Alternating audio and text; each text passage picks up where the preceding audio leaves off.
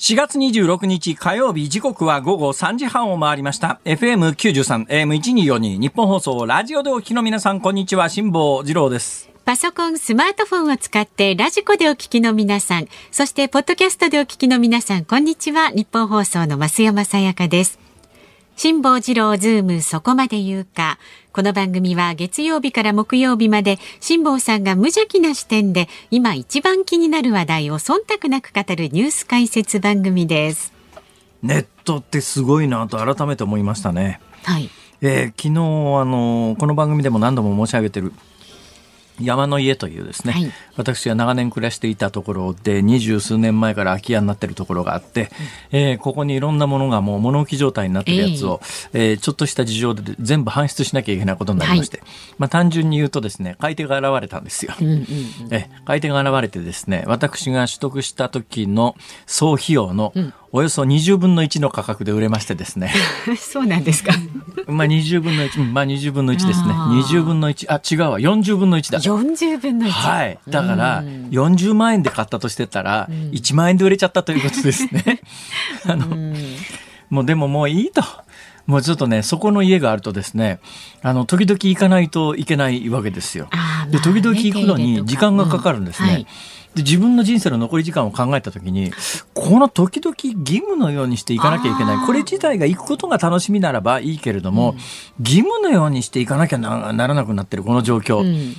だから、まあ、あの、私はもともとそこに住んでいて、えそこが土砂崩れ、崖崩れを起こして、人に売れなくなっちゃって、しょうがなしにずっと持ち続けていたんですが、ええ、中にはお金持ちの皆さんの中で、別荘を持ってる人いますよね。え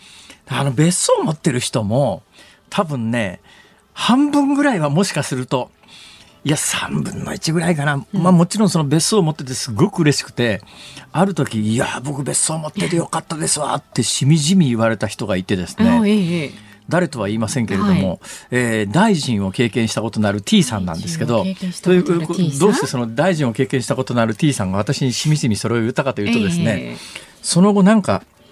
スキャンダルっちゅうほどなんか違法行為じゃないんだけれども、うん、なんかあの小泉政権下の大臣って週刊誌に叩かれたりなんかすることよくあったじゃないですか。はいはい、でその人なんかあの週刊誌等にボロクソ叩かれてですね 国民の敵みたいな扱いされてもう自宅にいるといろんな人がわんさかわんさかやってきて、はいはい、たまったもんじゃねえなっていう時に、どこにも公表してない別荘があったんですって。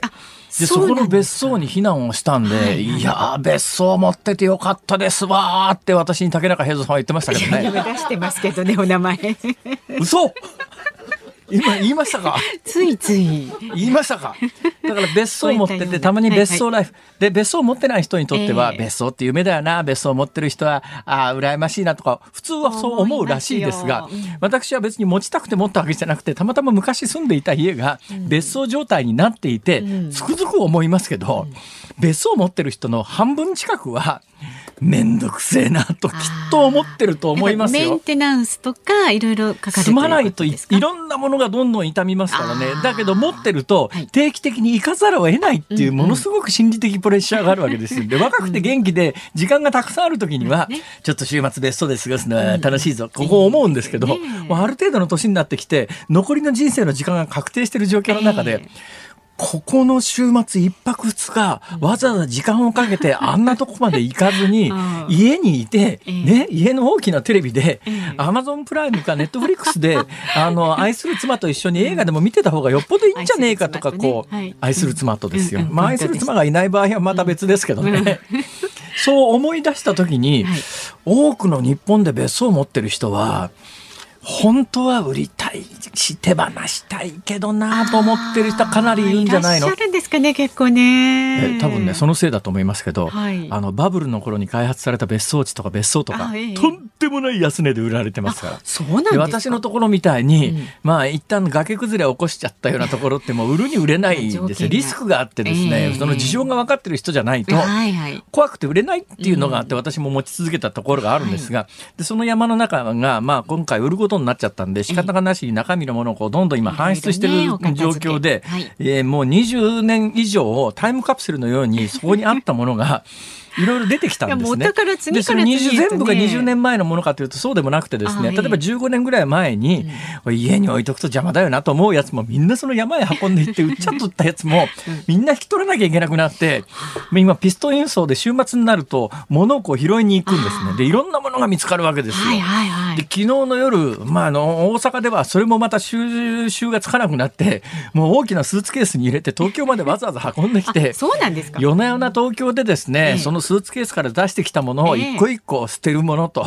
もうそれを大阪で捨ててこいって話なんだけど、東京まで来てその選別する時間が大阪では取れないんですよ。東京はすることないですから、いや、このラジオはやってますけど、ラジオ以外の時間 暇じゃない。一人ぼっちでね。それまあちょっと大きな声で言うのもなんなんですけども、そうするとまあ、一人ぼっちで夜に水割りでも飲みながらですね、え山の家から運んできた物品をいる、思い出にふけりながらね、いらないみたいな。まあ、花びら占いみたいなことをしてるわけですよ。で、昨日、い。るいらない、いるいらないっていうふうにフィギあの分類してたのが、食玩。食玩？ああ。の海洋堂の食玩。チョコエッグ。チョコエッグ今まだあるんですかね、まあ、多分ねチョコエッグ自体はあるんかもしれませんけれどあの爆発的なブームになった時のチョコエッグの勢いはないと思いますよ、えー、チョコエッグっていうやつがあってカプセルの中に入っていて海洋堂が作る土のこのフィギュアとかですね、はいはいはい、なんかわけのわかんないものをこう集めてた時代がありますよ、えー、あの時に私ね、海洋堂のシリーズで、あの、鏡の国のアリスとか不思議の国のアリスとかっていう、アリス・イン・ワンダーランドっていう、あの、イギリスの有名な、えー、児童文学かなんかありますよね。あそこで出てくる登場人物を、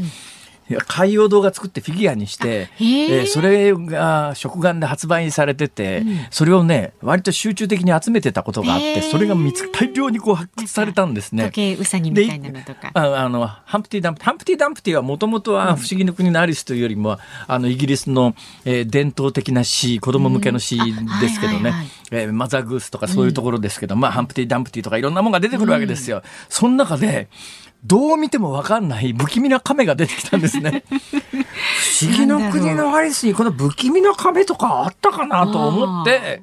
写真を撮って、はいえー、ツイッター辛抱の旅っていう、もともと辛抱の旅という YouTube のアカウントを宣伝するために、N 君というのが、あの、宣伝のために作ったツイッターアカウントっていうのがあって、このツイッターアカウントというのが、15万ぐらいのあのフォロワーの方がありがたいことにいらっしゃって、そういえばツイッターっていうのがですね、このほどイーロン・マスクに買収されまして、今日の夕刊で一面になってますが、これはニュースコーナーで喋りますから、一旦ここへのけときますが、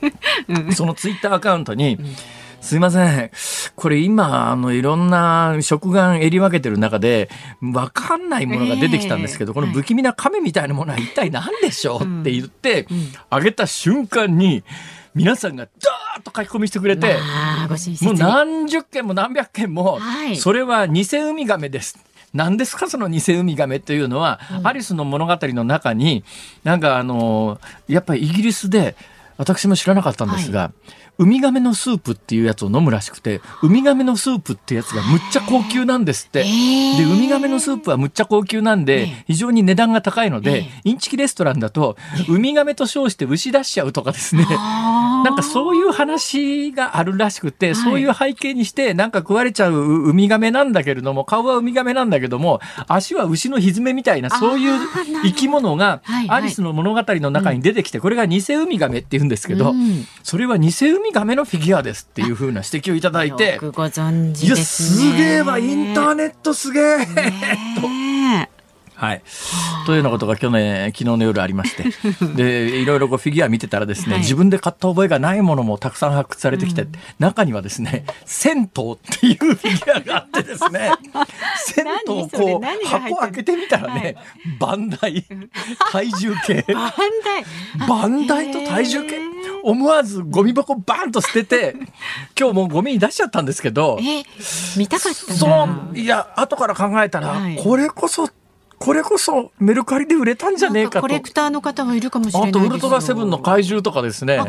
これも買った覚えがなかったんで、はいはい、そのままみんなゴミに入れて、でゴミの分類表を見たらですね、こういうものはゴミとして捨てられるようなことが書いてあったんで、うちのうちの私の住んでるところの、あのゴミのガイドラインには、まあ昨日の夜ゴミのガイドラインをこう調べて、これは一体何ゴミかというのを調べて、あこれは普通ゴミで捨てられるなとかみんなね普通捨てて、で今朝もうあの回収されちゃってからふっと思って。怪獣なんて欲しい人欲しいですよ。あのウルトラセブンの怪獣シリーズもそれも未開封だったりするんですよ。ああ。銭湯のバンダイシリーズとかですね。ケロリンのオケのミニチュアサイズとかね。可愛いじゃないですか。そうなんです。それで、まあ半分ぐらい捨てちゃったんですけど。え、もったいない。もったいないですね。うん、残りの半分まだ生き残ってるんで、うん、これはキンキンメルカリで売りますから。うん、なんだ、宣伝かよ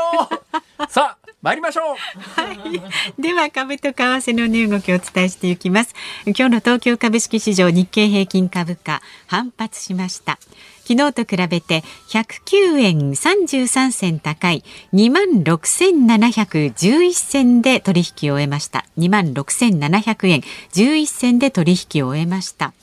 昨日までの2営業日で900円以上、えー、値を下げていたため買い戻しの動きが入った一方新型コロナウイルス感染拡大に伴う中国の景気減速懸念が重荷となりました。為替相場は現在1ドル128円ちょうど付近で取引されています。昨日のこの時間と比べますと50銭ほど円高になっています。さあ、ズームそこまで言うか。この後は昨日夕方から今日この時間までのニュースを振り返るズームフラッシュ。そして4時台は、ノババックス製承認、今後のワクチン接種の課題は、このニュースにつきまして東京大学大学院国際保健政策学教室の特任研究員坂本遥さんにお話を伺っていきます。で5時台に取り上げるのは昨日も辛坊さんから解説ありましたけれども知床観光船遭難捜索が難航というニュースにズームします。番組ではラジオの前のあなたからのご意見を今日もお待ちしております。メールは zoom zoom アットマーク 1242.com 番組を聞いての感想はツイッターでもつぶやいてください。ハッシュタグ漢字で辛坊治郎、カタカナでズーム、ハッシュタグ辛坊治郎ズームでつぶやいてください。さあ、そして今日もお送りいたしますズームオンミュージックリクエスト。今日のお題は、はい、今日はですね、銭湯の番台に座って聞きたい曲。銭湯の番台に座って聞きたい曲。番台っていうものの存在を今の若い人は分かるんだろうか？番台番台分かりますかね？えー、今目の前で見えてる範囲が2、4、6、7人いますが、番台知らない人手を挙げてください。番台知らない人。ない人あ、いませんか？ということは番台というのは皆さん分かってるわけですね。大丈夫そうです。はい。はい、えー、番台です。えー、一度は憧れる職業です。ああ、なんか特に男の方言いますよね。そうですね。大体、ね、男が、あの、アホな男が憧れる職業ってね、うん、風呂の番台か、えー、プロ野球の監督か、大体どっちかですね。そうなん大体これ憧れますよね。えー、プロ野球の監督やってみたいみたいな、なんか。はい。え今ちょっとアホと言いましたけど、そこ取り消します。はい。はい。そこ訂正。訂正ね。はい。え夢を追う男がやってみたい。え何でしたプロ野球監督と風呂屋の番台、お風呂屋さんの番台に座って聞きたい曲。座って聞きたい曲ね、はい、座って居ながらにしてそんな曲はないだろう。ババンババンバンバンそうですね。これはやめてください。これこれあのこれあの禁じ手にしますから。はい、はい、これこれいい湯だなは禁じ手。はい、はい、ズームアットマークいい湯だなが殺到するとですね。はい。つまんないですから。はい、はい、えー、ズームアットマーク一二四二ドットコムでお待ちしております。この後はズームフラッシュをお送りしますニッポン放送がお送りしていますズームそこまで言うか。ここからは昨日夕方から今日この時間までのニュースを振り返るズームフラッシュです。北海道知床半島沖で観光船カズワンが遭難した事故で海上保安庁などは今日も捜索を続けました。これまで乗船者26人のうち子供を含む11人の死亡を確認していて安否がわからない15人の発見を急いでいます。昨日アメリカのブリンケン国務長官とオースティン国防長官がウクライナのゼレンスキー大統領と会談しアメリカ側が武器の購入費などとしてウクライナなどに対する総額7億1300万ドル日本円でおよそ910億円相当の軍事支援を表明しました。厚生労働省は昨日海外で急増している原因不明の子どもの急性肝炎について当てはまる可能性がある入院患者が国内で初めて1人報告されたと発表しました。政府は今日午後関係閣僚会議を開き物価高騰に対応する緊急対策を決定します。2022年度の予備費の取り崩しと補正予算案編成の2段構えとし総額6兆2000億円の国費を投じます。会議を受けこの後午後6時から岸田総理大臣が記者会見をする予定です。アメリカのツイッター社は昨日電気自動車大手テスラの CEO イーロン・マスク氏がツイッター社を買収することで合意したと発表しました。岸田総理大臣は韓国のユン・ソンニョル次期大統領が日本に派遣した代表団と会談し日韓関係の改善は待ったなしであると訴え徴用工問題などの懸案の解決が必要だとの考えを伝えました。代表団側は関係改善に向けて共に協力していきたいと応じたということです。スポーツ庁は運動部活動の主体を学校から民間スポーツ団体など地域社会に移す改革を2023年度から3年間で推進する見通しとなりました。教員の長時間労働の改善などが目的です。学校の先生がクラブの監督とか部長とかやらされてですね、はい、あの、あれで仕事が手一杯になって勘弁してくれよっていう声が高まっていたのと、まあ、全世界的に見ると、学校のクラブ活動というよりは、まあ、サッカーでも野球でも、まあ、野球はまあやってる国少ないですけども、うん、学校でじゃなくて地域の、まあ、クラブみたいなところに所属するっていうのが一般的なんで、えー、日本ももう何でもかんでも学校に押し付けて何でもかんでも学校の先生が担当するっていうのは、そろそろやめた方がいいんじゃない、先生の労働環境も悪いしっていうようなところなんですが、うん、まあ、あの子供にとってもね、悪くないと思いますよ。まあ学校だとね、なんか、うん、あの義務的にやらされたりなんかするし、それももう技術的に全く、あの、理論もなければ技術もない先生が部長にいて、本当はすごくちゃんとした人に育てられれば立派に才能が開花できた子でも、潰されちゃうことがありますからね、だったらまあ地域のクラブみたいなもので、それぞれの専門家のいるところでやりたい人がしっかりやるっていう方向性の方が、私はまあ日本もそういう段階に入ってきたのかなとは思いますが、はい、さあ今のニュースの中でちょっとここでどうしても解説しておきたいことが一つありまして子供の肝炎なんですよ。これちょっとかなり心配された方、このニュースを聞いてですね、多いだろうと思いますが、謎なんです。これも本当に最近のニュースなんです。あのね、イギリスが発端なんですが、えー、4月の5日、今年の4月の5日ですよ。だからもう数週間前ですね、うん、今年の4月5日に、イギリスで、これまで健康だった10歳未満の子供の間で原因不明の急性肝炎というのが多発しているというのが報告されたんです。はい、肝炎肝炎やったことあります？ないです。あうちのかみさん昔結構ひどい肝炎でねしばらく入院してたことがあるんですよ、はい、その上私あの最初に1970年代にバックパッカーでアジアを放浪した時にアジアのバックパッカーで途中で旅をやめなきゃいけないぐらいの状況になる最大の原因はリスクは肝炎だったんです。うんあの、まあ、水が原因とかいろんなことが当時言われてたんですが、まあ、その後研究が進んでですね、どうもやっぱり肝炎ってみんなウイルスだよねっていうのが分かってきて、まあ、A 型肝炎、B 型肝炎、C 型肝炎、D 型肝炎、E 型肝炎、これも C、D、E あたりは割と最近で、昔は A 型肝炎と、それから B 型肝炎ぐらいしか、知られていなかったんですが、今、まあ、あの研究が進んで、はい、えー、A、B、C、D、E っていう5つの肝炎はウイルスによって起きるということで、これはまあよく分かってきたんです。だから我々がバックパッカーの時に東南アジアからアジアをこう旅行する時に肝炎で横断になって目が巻き気になってですね、もうしんどくて動けなくなって、っていうのは、まあ、あれは A 型肝炎だったんだなというのが今になったらわかるんですが、この子供で今年になってから急にイギリスで発見されたものは A でも B でも C でも D でも E でもないと。どれでもない。どれでもない。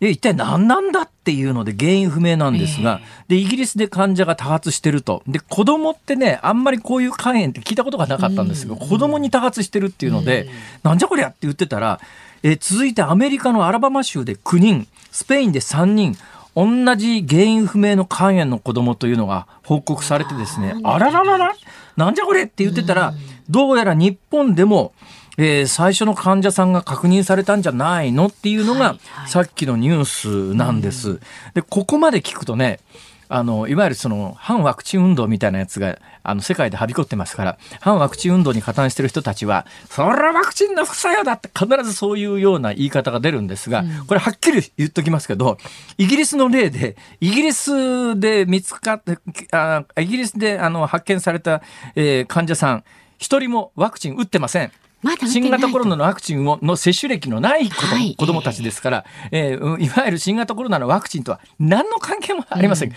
関係ゼロですから、打ってないんだから。えー、子供にあの打ってないということなんで、それ関係ないです。で、他の原因だろうと。それで他の原因なんですが、じゃあ、だけど原因不明なんだけれども、今のところ手がかりが全くないのかというと、アメリカの疾病対策センターによると、そのアラバマ州で発見されているケースで、アデノウイルスのアデノウイルスっていうウイルスがいるんですよ。はいはい、まあお母さん知ってますよね。うんうん、子供が結構あのえー、夏場になると子供がプールから帰ってきて目真っ赤になってきた、ね、あのあプール熱っていうのがありますがあれアデノウイルスなどなど、うん、アデノウイルスってものすごく種類が多くて、うん、えー、そういう病気を引き起こすんだけどまあうん、舐めちゃいけないけれども、まあそんなに簡単に死ぬわけでもないし、まあ血、結膜炎で目が真っ赤っかになって、まあ呼吸器系の病気になることもありますけど、それで子供が死んだって話があんまりないので、まあ気をつけようねぐらいで済んじゃってるんですが、どうやらなんかそのたくさんある種類のアデノウイルスの一種に感染してたケースが多いので、ウイルス、そのアデノウイルスと関係があるんじゃないのという説がアメリカからは出ておりますが、確定していないので原因不明。だから今知識としては、子供さんの原因不明の急性肝炎が全世界的に流行っていて、日本でも感染例が発見されたというので、今のところの世界の報告によると、どうもウイルス性疾患なので、通常のウイルスを予防する体制、だからまあ手よく洗うとかなんとか、うんうん、まあ、プール熱はまあプールで感染しますが、はい、今この時期プールないですから。うん。はい。えーまあ、そういう通常の感染予防が必要なのと、えー、感染が疑われたら、まあ、肝炎の場合は肝炎の治療法っていうのは、まあ、方向性確立してますから、はい、で診断が早くつけばあの重症化する前にですね、うん、えー、適切な治療ができますんで、ね、だからそういう病気が流行っていて日本でも感染例が出たという知識を持っておくということがね、うん、このタイミングではとっても大切です。でフラッシュの一番最初のニュースの北海道の知床の観光船の事故ですがこれは今日は、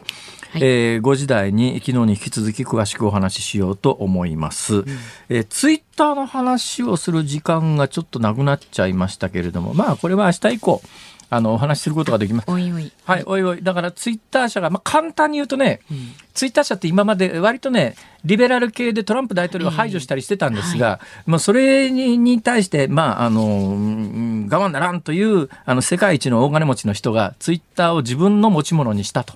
簡単に言うと自分の持ち物にして傘下に収めて、えー、だからまあ、あの、ツイッターを買収した側のイーロン・マスクさんの言い方を借りるならば、うん、より自由な言論空間にしたいと。ただし、あの、リベラル系の人にとっては、トランプ大統領みたいな言論まで許すのかというようなことで、結構議論にはなっているという、そういうニュースです。わかりました。ズームフラッシュでした。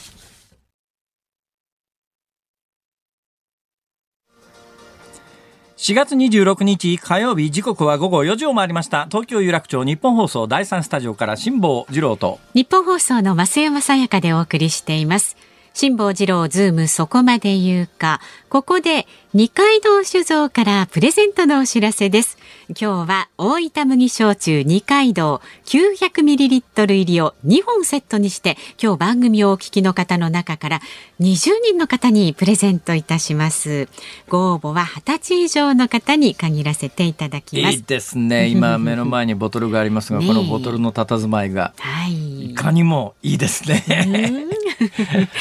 存在感あります。そうなんだ。昨日あのフィギュアのより分けの時にこれの飲みながらだったらよかったんだな。ちゃんとねより分けられたも別の安いもの飲みながらだったからさ、あのケムール人だのバルタン星人だのみんな捨てちゃったんだよ。残念ながらねもったいないことしましたけれどもね。ケムール人を返せ。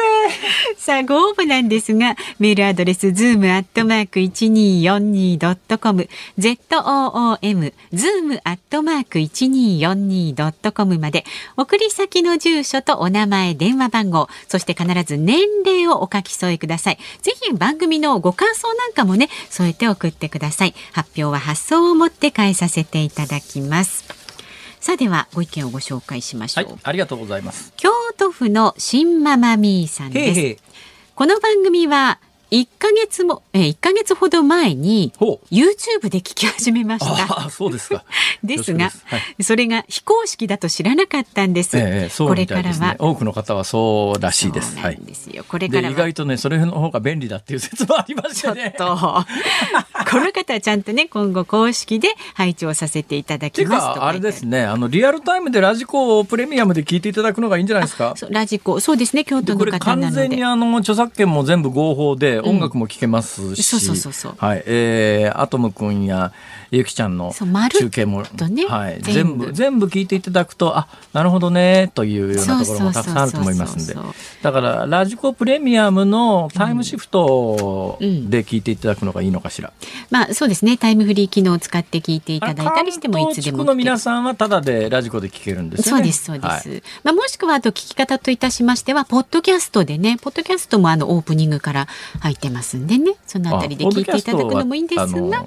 コンパクトに1時間、うん、2時間のものが1時間ぐらいによくまとまってますよね、あれ。はい。まあ、YouTube ね、今後、あの、いろいろ試行錯誤していきますけれどもね。あの、しばらく試行錯誤です。はい、はい。チャンネル登録をしていただいて、ええ、ごひいきに。安物 YouTuber みたい。いいねもよろしく。うわ完全に安物 YouTuber や。そして今日のズームオンミュージックリクエストは銭湯の番台に座って聞きたい曲です。え、まあ、あのいい湯だな以外で。以外でねお願いします、はい、その曲を選んだ理由も書いてズームアットマーク一二四二ドットコムまで送ってください。ツイッターはハッシュタグ辛坊治郎ズームでつぶやいてください。この後はノババックス製承認今後のワクチン接種の課題はというニュースにズームしていきますニッポン放送ズームそこまで言うか。この時間取り上げる話題はこちらです。ノババックス製承認。今後のワクチン接種の課題は？国内で使える4種類目の新型コロナウイルスワクチンとしてアメリカノババックス製が厚生労働省に承認されました。国民のおよそ半分が3回目接種を済ませ3回目で必要なアメリカのファイザー製とモデルナ製は確保済みです。政府はなぜ今ノバノババックス製を購入したのでしょうか？今日は東京大学大学院国際保健政策学教室特任研究員の坂本遥さんにお話を伺います。どうぞよろしくお願いいたします。よろしくお願いします。よろしくお願いします。先生まず教えてください。フラッシュのコーナーでなんか子供の肝炎が世界的に問題になってるっていうニュースをお伝えしたんですが、あれは何なんですか？はい、まだあの原因がはっきり分かっていないんですが、えー、あのまあ世界何カ国かでですね、まあ子供でかなり重症になる肝炎が報告されていまして、はい、で、まあ肝炎は程度の差がもちろんあって、基本的には安静で治る場合もあるんですが、えー、まあ現状1割ぐらいの方がかなり重症で、まあ肝移植とかを必要になるという報告もあるので、少し心配なニュースではあります。あの子供のその重症の肝炎ってあんまないもんなんですか？そうですね。あまり聞くことがないですね。はまあ、はい。なので、とても珍しいと思います。大人の場合はね、あの、よくあの、血液および性感症性感染症みたいな形で B 型肝炎とか言われることあるじゃないですか。はいはい、で私あのバックパッカーだった時に A 型肝炎で東南アジアでみんな目真っきっきになってひっくり返ってたりなんかして。今も肝炎のあの治療とか研究もだいぶ進んでるんでしょ？昔に比べて。あそうですね。もちろんあの進んでいますし例えばの肝炎だとワクチンとかもあの A 型 B 型とかは出てきてはいますのでえー、で特に B 型は今子供でもワクチンは定期接種に組み込まれているので、そうですか、はい、子供も組み込まれるようになりました。B 型肝炎ってあの一時なんか激症肝炎で突然なんか重症で死んじゃうみたいななんかそんなニュースだったのが数十年前ありましたよね。はい。あの、肝炎もいくつか種類があって、その中でも B 型は、あの、激症化しやすいものの一つではあるので、えー、あの、だったんですが、まあ、ワクチンでだいぶ、はい、あの、予防はできるようになってきてます、ね、さあ、そのワクチンですが、えー、国内で新しいワクチンがこれ認可されたんですか？承認されたんですか？はい4つ目のノババックス製がはい今回承認されました。このワクチンは今までのと違うんですか？そうですね。今まで日本で使ってきたファイザーとモデルナっていうのが、まあ、メッセンジャー RNA という、まあ、技術を使ったものだったんですが、えー、まあ、今回のノババックスはその組み換えタンパクというまた少し違った技術を使ったワクチンになります。その違ったというのはどういう意味を持つんですか？えっ、ー、とですね、なかなかちょっとせ簡単にあの分かりやすく説明するというのが難しいんですが、そこを一つなんとか お願いします。あのまあ要はワクチンを打った時に、えー、まあ打ってそれでまあ体の中で反応を起こして、まあ、ウイルスと戦うためのまあ武器とも言われる抗体を作るんですけれど、まあ、その抗体をどうやって作らせるかという仕組みがまあ違うものになります。それが違うことによって、はい何かメリットがあるんですか？そうですね。まあ、一つ、あの、大きいのが、報告段階でやると大きいのが、副反応が、あの、メッセンジャー RNA に比べると少し低いのではないかと言われています。メッセンジャー RNA に関しては、今までまあ、他の病気で実用化されたことのない、あの、やり方のワクチンだということで、それがゆえに、はい、まあ、一部不安に思う人がいたわけですが、このノババックスの、組み換えタンパクっていうんですか、はい、このワクチンっていうのは今まであるものなんですか？はいそうです。あの組み換えタンパクを使っているものはいくつかもうすでに実用化されているワクチンがありますので、えー、まあ、そういった意味でその、はい、まさにあのご指摘の通りメッセンジャー RNA っていう技術そのものに不安があったという方にとってみると、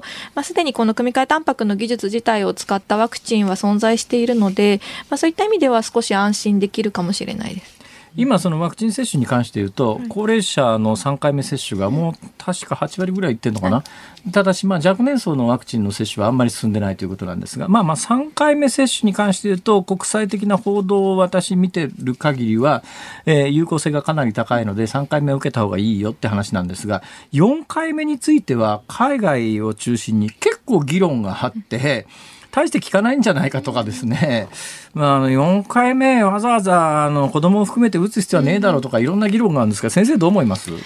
そうですね、まあ、確かに4回目は、あのまあ、まだはそんなにすべての国で4回目まで到達していないというところもあるんですけれど、えー、まあ、例えばイスラエルの報告なんかを見ると、やっぱり4回目打つと、打った直後はあの3回目接種と比較して、それなりに高い効果がまたつく。一方で、まあ、数か月経つと、まあ、当然ながらまあ落ちてくるというところで、はい、はい、であとは一方でですね、その流行しているあの変異の種類っていうのも、まあ、少し関係してくるかなと思っていまして、えー、まあ、例えばデルタのような非常に強い、毒性の強いものからですね、はい、まあ、オミクロンのようにこう弱くなってきているというところも踏まえると、えー、まあ、あの今後ですねどういったものが流行するかというのはなかなか読めないところではあるんですが、はい、まあ、この後流行するものがまあさらにですねオミクロンより重症化しにくいものであるなら、えー、あのよりリスクの高い方、まあ、高齢の方基礎疾患がある方とかに限るというのも一つの案かなとは思います。そのまあ現状流行ってるのがオミクロンでオミクロンの重症化の状況がどうかっていうのはだいぶ見えてきてる状況で、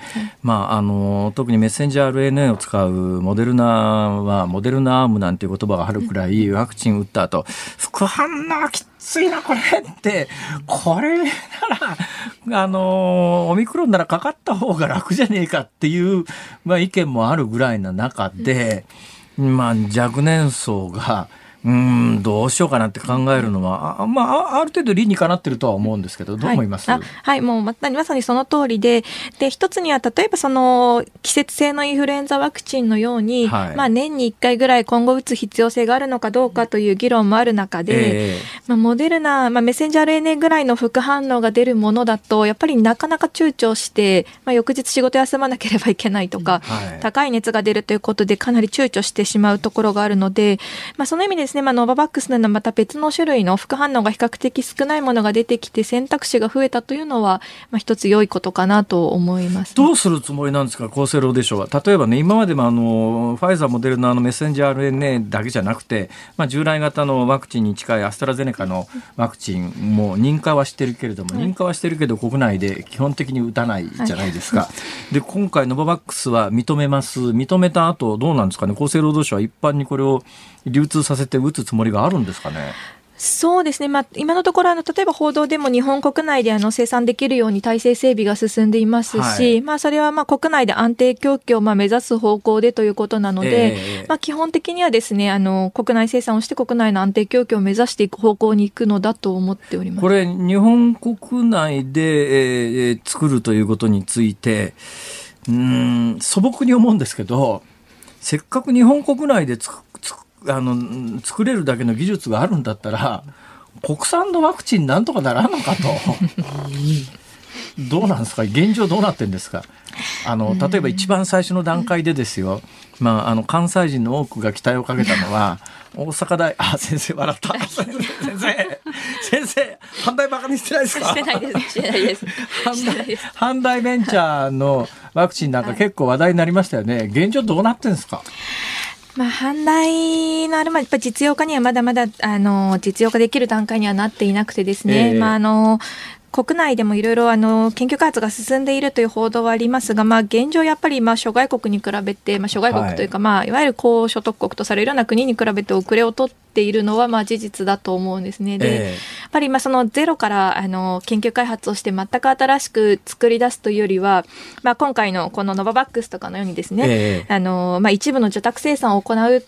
まあ、国内の安定供給を目指すという方が、まあ、もしかしたら現実的かもしれないなとは思います。いやもっと突っ込んだことを聞きますけど、はい、先生なんで日本で開発できないんですか？うんやっぱりですね、まあ、それもやっぱりいろいろ原因があっていろいろやっぱ話を聞くと日本のそのまあ基礎研究のレベル自体が劣っているわけではないと、はい、なので、まあ、例えば大学とかの研究室等にはあのいろいろ良いそのワクチンのまあ原石のようなものはたくさんあるんですけど、やっぱりそこのまあ実用化に行くためのステップというのが、まあ、いくつかたくさん課題があってですね、まあ、例えばその資金一つとっても、日本ではなかなかそのベンチャー投資家と呼ばれるようなところがですね、まあ、十分に育っていなかったりですとか、その資金力の面でもなかなかまあ難しかったリスク取って金出すやつがいないということですか？まあ、そう例えばあのモデルナとかって、はい、あの10年近く赤字を結構垂れ流していて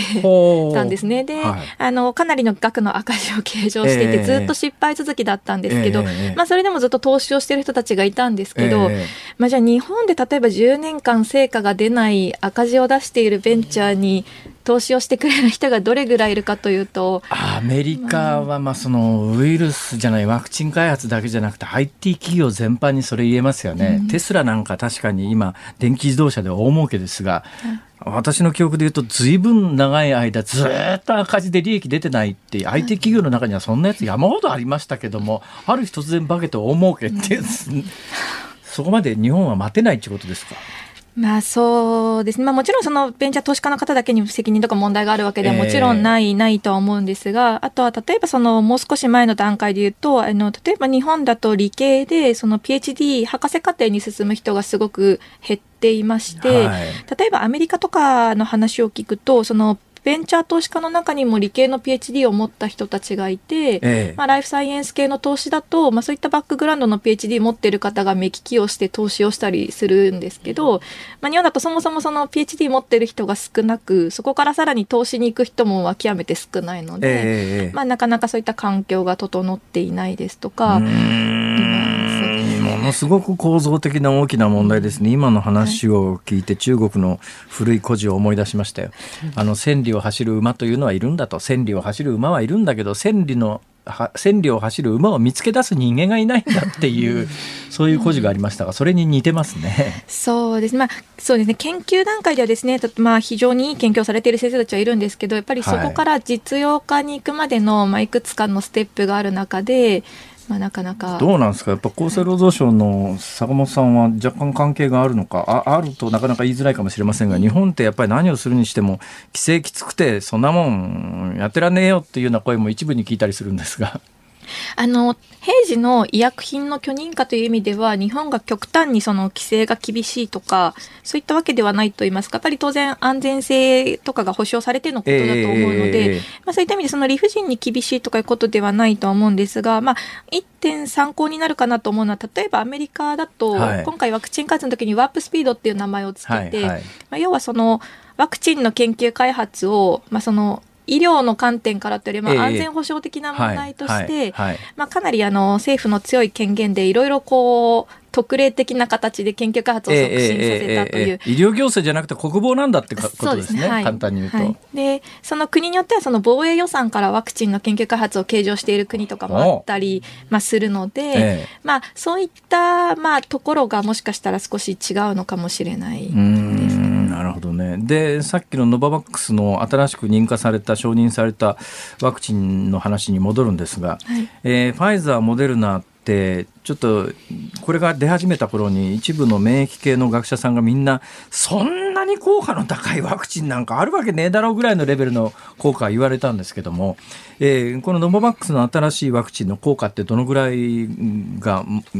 あの予想されてるんですか？あ基本的にはですねあの非常に高い効果があの予想されていましてあの、まあ、感染予防効果重症予防効果と非常に高い効果が予防されていまして、まあ、その持続期間等々についてはですねまだメッセンジャー RNA ほど、まあ、データが出揃っていないというのと、今流行っているオミクロンに関するデータというのはまだあの一部十分でない部分はあるものの、基本的には非常に高い効果があると考えて差し支えはないと思いや、それでね、つくづく思うんですけども、はい、ファイザー、モデルナの有効性がまあ90何パーセントとかっていう報告が始める頃あったじゃないですか。はいあの、インフルエンザのワクチンって、例えば毎年1回打つけれども、効いてんだか効いてないんだか分かんないよねっていう、ワクチン打ったけどかかっちゃったよって話よくありましたよね。最近まあインフルエンザ自体があんまりあの、この2年ぐらい流行してないんで、話題に上らないですけど、そしたら、インフルエンザのワクチンだって、もうちょっと効くやつが出てくんじゃねえかとか思うんですけど、どうなんですか？まあ、そうですね、まあ、やっぱり、あのー、まあ、ただインフルエンザも重症化はしっかり覚え抑える効果自体はあると思うんですね、その感染予防とか発症予防がそこまで高い効果はないにせよ、まあ、重症化予防っていう意味ではまあしっかりあるんですよね。で、まあ、そこから先そのまあ、製薬会社だったりとか国としてそれ以上研究開発をする、まあ、より強力なインセンティブが出てくるかというところかと思うんですけどやっぱりその突き詰めると、まあ、その人が最後亡くならない死者数を抑えるっていうところでいくと、はい、まあ、ある程度今のインフルエンザのワクチンでもですね重症化予防はしっかりあるということだと、まあそうですねどれぐらいこのインフルエンザの研究開発に、まあ、お金が出てくるかというところは難しいのかなと。まあそうですね、だからじゃあインフルエンザのワクチンでも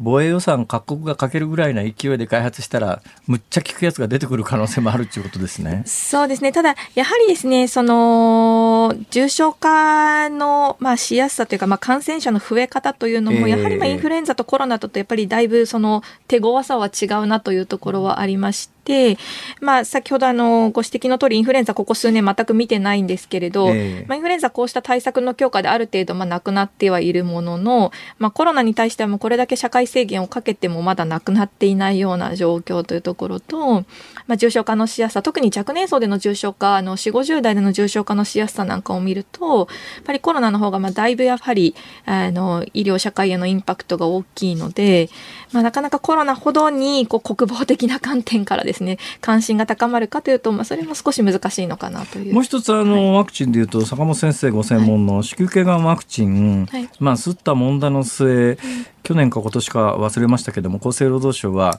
もう本当ほぼほぼほぼ10年近くぶりに積極勧奨の方向に舵を切るという報道がありました、その後なんか報道がピタッと途絶えちゃってるんですけど現状どうなってんですか？積極的勧奨が再開されてこの4月からされていると思います。どういういくつぐらいの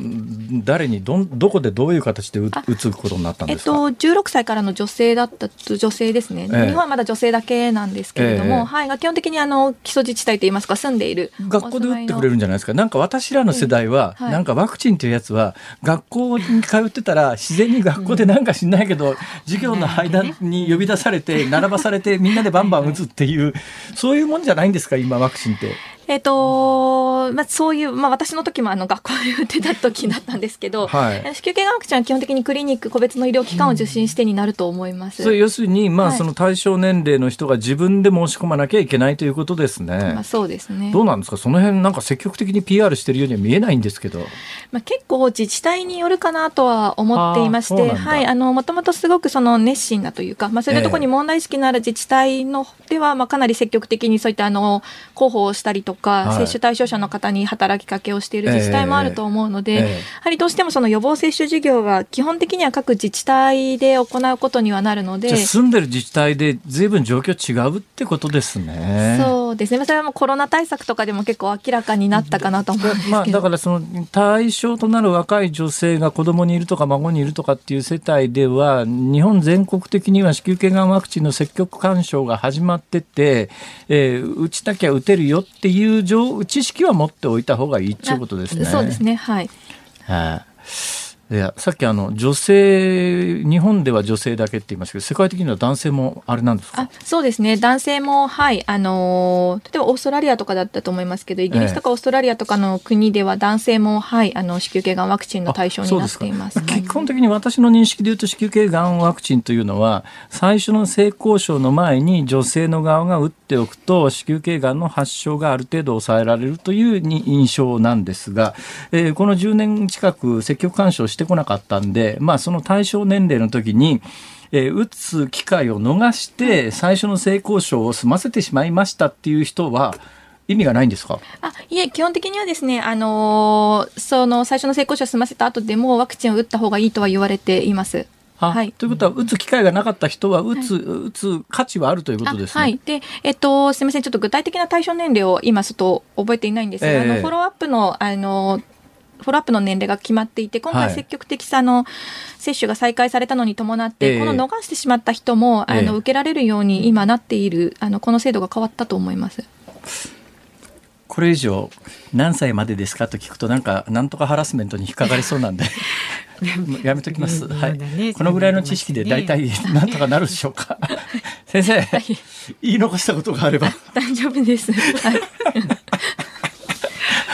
お忙しい中ありがとうございました。いつもありがとうございます。今日東京大学大学はい、はい、国際保健政策学教室特任研究員の坂本遥さんに伺いました。またよろしくお願いいたします。ありがとうございました。ありがとうございます。日本放送辛坊治郎ズームそこまで言うかをポッドキャスト YouTube でお聞きのあなたいつもどうもありがとうございますニッポン放送の増山さやかですお聞きの内容は配信用に編集したものです。辛坊治郎ズームそこまで言うかはラジオ局ニッポン放送で月曜日から木曜日午後3時半から毎日生放送でお送りしています。番組はラジオの FM93 AM1242 に加えてラジコでもお聞きいただけます。ラジオラジコではポッドキャスト YouTube 版にはないコンテンツが盛りだくさん。アトムさん吉田由紀ちゃんの中継企画さらに辛坊さんが「夕刊富士」の気になる記事を解説するコーナーそして辛坊さんが聞きたい曲をお送りする「ズームオンミュージックリクエスト」などラジオラジコでしか聞けないあんなことやこんなことがいっぱいです。ポッドキャスト YouTube を聞いた後はぜひラジオラジコで辛坊治郎ズームそこまで言うかをお楽しみください。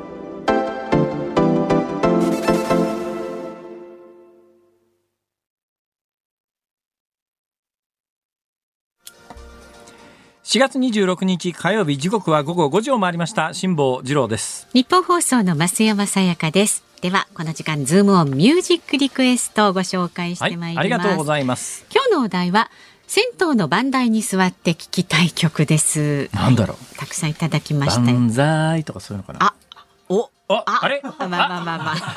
まずはラジオネーム京都のおっちゃまん59歳の方、はい私も憧れたバンダイに座った時に聞きたい曲は山下久美子さんバスルームから愛を込めて、ね、バンダイが大好きな浮気心の男をシャボン玉に例えてプチッと、バスルームから愛を込めてはこの番組で、えー、月目になってから一回かけました。ああそうかも、はい、かけたかも、はい、ありがとうございます。墨田区のロクさんさんはですねバンダイに座って聞きたい曲ですがフランク・シナトラのニューヨークニューヨーク。お願いしますニューヨーク。ニュー。ヨークまああの子供の頃確かにね、うん、うん、これで俺ニューヨーク行ってきたんだよっていうその定番ギャグはよくありました。はい、はい、えー、茨城県取手市からはセンベラーさん48歳男性の方。騎士団でワンナイトカーニバルですなんで？男性陣憧れの聖域。一度でいいから座ってみたい。いざ番台に上がったら平成は装ってはいるものの心の中ではもうこの曲でノリノリだと思いますと。多分ね実際に座ったらね目線をその女湯の方に移すのは無理だと思います、なかなかね、だけどそうしないとあそこに座ってる意味ないよね、まあ、両方ちゃんとしっかりね。あの防ぐためでしょ、うん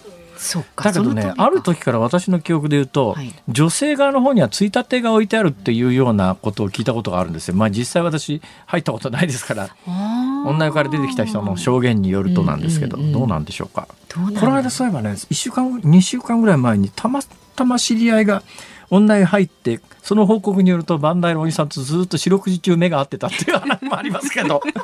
あじゃあバンダイ健在で、はい、はい、そしてこの方は、えー、お名前ないんですけれども ウルフルズのバンダイ。元バンザイ。出た！これねやっぱりな。たくさんいただいたそうですやっぱり。はいはいはい。それから神奈川県横浜市のフリフリチキンさんは 近藤正彦さんの振られて万歳をリクエストします。やっぱり万歳系が多いな、ね、はい。同じことを考える方、えー、えー、それから江戸川区のメタルヘッドお高屋さん。バンダイに座っている時に聞きたい曲はバンダイ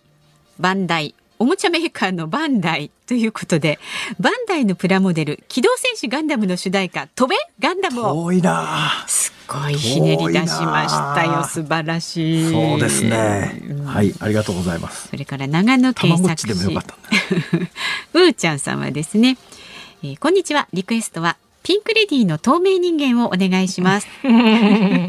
バンダイに座っていてもガン見できないので透明人間になったら見放題。ね、あ、これもいいんじゃないですか。ええ、横浜市の負けるが勝ちさん51歳。はい、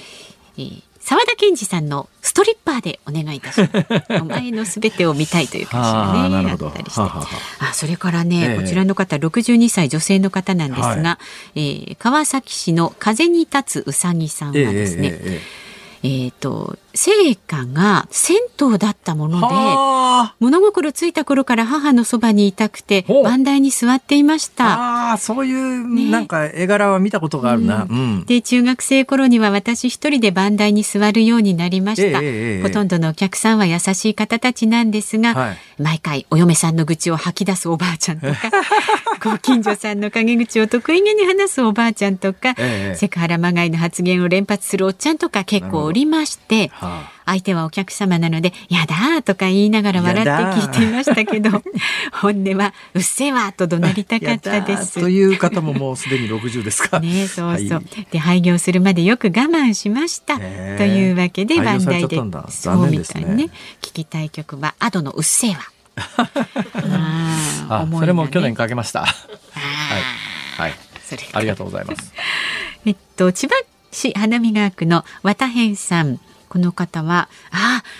赤い風船、浅田美代子さん。ああ、ね、まさに、あの、ま、お風呂屋さんがテーマでしたね。時間ですよね。よドラマのね、はい、中でね。はい、井上順さんか。そうです。井上順さん、井上順さん。当時井上順次さん、名前がね、途中で変わったんですよ。あ、そうなんですか、はい、井上順次だったんですよ。それが井上順に変わったんだと思います。私の記憶で言うと。うんうん、えー、キキリンさんの前の名前は結城千穂田さんだったんですよ。昨日、昨日ね。昨日から続いてますね、この話。はい、はい、えー、皆さんありがとうございました。えー、本日のズームオンミュージックリクエスト決定いたします。ウルフルズ万歳。もう単純にね、はい、万歳万歳で、はい、いきたいと思います。エンディングにお送りいたします。さあ番組ではラジオの前のあなたからのご意見24時間お待ちしております。メールは z o o m zoom アットマーク一二四二ドットコム。ツイッターはハッシュタグ漢字で辛坊治郎カタカナでズーム。ハッシュタグ辛坊治郎ズームでつぶやいてください。あなたからのご意見お待ちしております。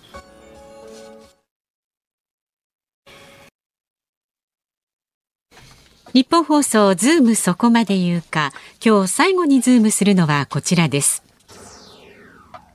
知床観光船遭難捜索が難航。先ほどのニュースにもありましたが北海道知床半島沖のオホーツク海で観光船カズワンが遭難した事故で海上保安庁の担当者は今日行方不明者の捜索にあたる地元の漁師の船から魚群探知機に船のような反応があったという連絡があったことを明らかにしました。反応があったのはカズワンが消息を絶ったカシュニの滝の沖合で水深およそ30メートルの海底で反応がありましたが明確に船舶かどうかの確認はできないと話しています。どういうことかというとですね、あの、現場に昨日今日たくさんの漁船、それからまあ、同じ業種の船が行ってますよね。はい、で、乗る船でもそうなんですけれども、えー、っと、GPS っていうのを積んでます。で、この GPS には、まあ、ほぼほぼ間違いなく魚探が一緒になってるのがあってですね、えー、どういう仕組みになってるかというと、えー、GPS っていうのはもちろん GPS の衛星からの電波で自分の船の位置を確定させて、それを、えー、地図上に表示するという仕組みなんですが、それと同時に、あの、海底に向かって音波を出すんですね。その音波を出して跳ね返ってくる音波によって、その自分の船の船底から、えー、海底までの間に何があるかをその音波、遮られるとそれが画面上に表示されるというものなんです。で、いつも知ってる海域をこう走ってると、えー、魚群が、例えば魚群がいる場合には、えー、その中間か、まず海底が映るんですよ、その画面上は。海底が映りますね。それは自分の船底から海底に向かって音波を発信して、その音波が海底に当たって戻ってくるわけですよ。で、いつも海底の位置とか海底の状況って、いつも走ってるところって見慣れてますから、で、そこに船が沈んでいると、えー、あれ？いつもの海底はフラットなのに、そこのところだけ盛り上がってるよねっていうと、これって船なんじゃないの？っていう、多分あの捜査に当たってる船の一隻がそれを見つけて海上保安庁がもう一遍見てですね、データ上うんこれは船の可能性があるよね、うん、ここから先はね潜ってみないと分かんないんです。でその地点がまあ水面下30メートル。水面下30メートルなら、ダイバーが潜れますから。これがね、100メートルとかっていうことになると、ちょっとダイバー危ないよねって話なんですけど、30メートルならベテランダイバーなら十分潜れるところなんで、今まあ、海が穏やかになるのを待ってるという状況なんですが、これはまあ潜れば船なのかどうなのか分かる。ただしまあ海底ってかなりデコボコしてますから、そのデコボコしてるのをあの船が沈んでると見間違えることもありますから。確定ではありませんけれども、まあ、船を見れば何が起きたのか分かるんですが、その何が起きたか分かるっていう昨日の話の続きで言うと、私が不可解なのは、その運航会社と船の間は無線でつながってるわけですね。うん、で昨日お話ししたようにこの辺りって、えー、もう出てしまうと携帯電話の電波ってところどころしか通じないんです。はい、今日あたりになって乗客の人があの誰かに送ったメールとか電話みたいなものが少しずつ出始めてますが、極めて断片的なのはどういうことかというとずっと携帯電話がつながってる状態じゃなくて、うんこう海岸沿いずっと走ってるとアンテナがピッと立つ瞬間があるんですよ。でピッと立った瞬間にメールを送るとか電話をするとかっていうそういう情報がいくつか出てきてるんですが、はい、基本は普通の携帯電話は通じないというふうに考えた方がいいです。はい、で時系列で見ると、まあ、今のところ、まあ、明らかになってるものを総合すると、えー、10時に出航をして、おそらく知床半島、知床岬の突端までざーっと走っていって、というのは出た時には何がほとんどない状況だったんで、で、何があると海岸線に近づくのは危険なんですけど、この船って何のための船かというと、まあ、滝を見に行ったみなみたいに皆さん。思ってますけど、この観光の目玉は滝じゃなくてですね、熊なんですよ。ヒグマなんですよ。で、ヒグマは陸からは、陸、大体これ知床半島にこれに沿って道なんかありませんから、えー、で、あったとしても危ないですから、熊は。で、海から見てる分には、ヒグマであろうと何であろうと大丈夫なんで、うん、まあ、ヒグマ泳いでくることもないとは言いませんけど、あんまり近づきはそうですけど、普通はまあ海から見てる安心なんで、ヒグマが見られますよっていうツアーなんです。だから、岸ギリギリに寄るんですよ。岸ギリギリに寄りながら、知床半島の岬まで行くと、まあこれ1回行くのに8000円ぐらいらしいんですけども、1往復、まあ2時間から3時間ぐらいの、3時間ぐらいのツアーで行って戻ってくると、ヒグマに会える確率94%みたいな売りで客を募ってる、そういう商売なんですね。だから、あの、船長はヒグマ見せるために無理して海岸に近寄るという、そういう航路をたどったはずです。で、通常考えられるのは知床半島の突端まで行って、うん、えー、ヒグマが見られれば、沖合通って一気に帰ってくると思うんですけど、うんここから先は状況がわかんないんですよ。どんな状況だったのか。まあ、一つか、例えば仮に考えられるとすると、あの、ヒグマ探しながらずっと知床半島の突端まで行っちゃったんだけど、熊が見られないと、もう一遍海岸沿いに、それは船長はもう一回チャレンジしますよね。客だってそれを求めてもらう。お客さん、それは当然のことながら観光客がヒグマ見たいと思いますから。ね、まあまあ、そあのそれがなければ沖合を一気に帰ってくるところが、海岸沿いに帰ってると時間もかかりますよね。で、昼ぐらいから波が、昨日あの、チャート見てたら、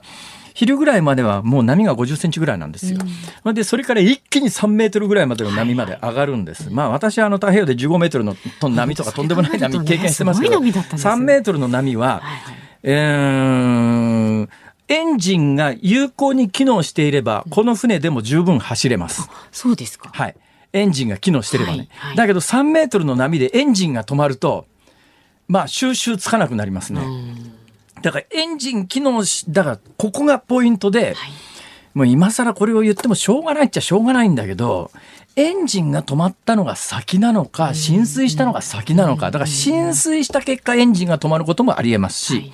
浸水、エンジンが止まったがゆえに漂流をして座礁するとか波を横からかぶる。エンジンが効いてると横波食らわないように船コントロールできるんですけど、エンジンが効かなくなっちゃったら横波食らう可能性がありますから、バーンと波食らって、それがまあ、あの、船内にドーンと海水が流れ込んで、それによって船が傾くということも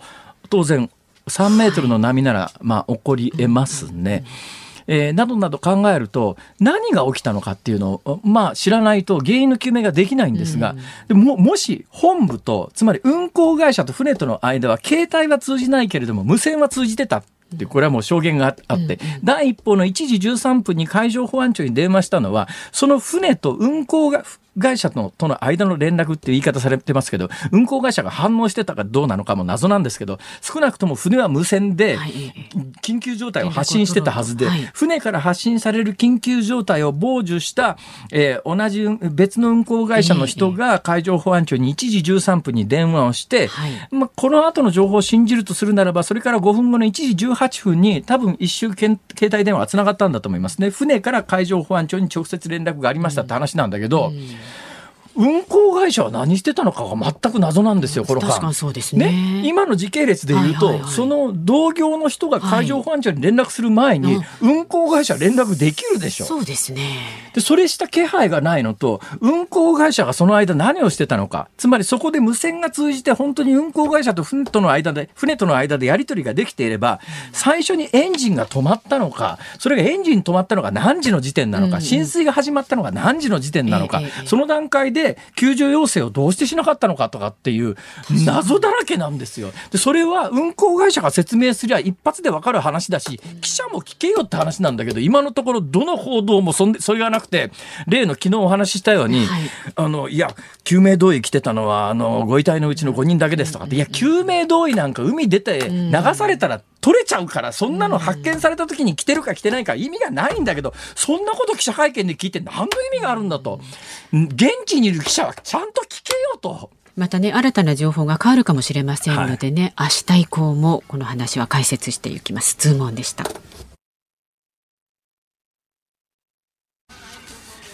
ズモンミュージックリクエストお送りしているのは市川市にお住まいのマイハマンさん、川崎市のヘベレケさん、姫路市のマイドくん、小金井市のたまたまさん、大分市の常さんからリクエストいただきました。ウルフルズ万歳好きでよかった。お聞きいただかないうちにイントロでほとんど喋り出してしまったのには理由がありまして、はい、えー、今スタジオの外をスッと見たら、芸能リポーターの石川敏夫さんがいらっしゃって、何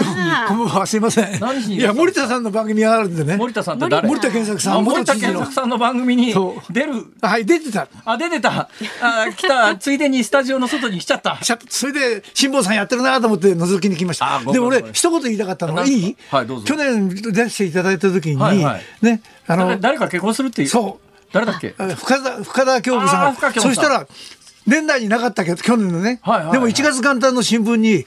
今年中結婚って出ましたよ。なんですか？要するに当たっただろうって自慢そうそう。自慢をしに来ました。深谷も最近なんか激痩せで問題になって話題になってるじゃないですか。はい、大丈夫ですか？大丈夫でしょう。大丈夫ですか？はい。えー、それでは段取り通り、増山さん失礼しました。さあ、日本放送この後は、ショーアップナイター横浜スタジアムから DNA 対巨人戦、解説大谷明彦さん、実況日本放送山内博明アナウンサーです。で明日の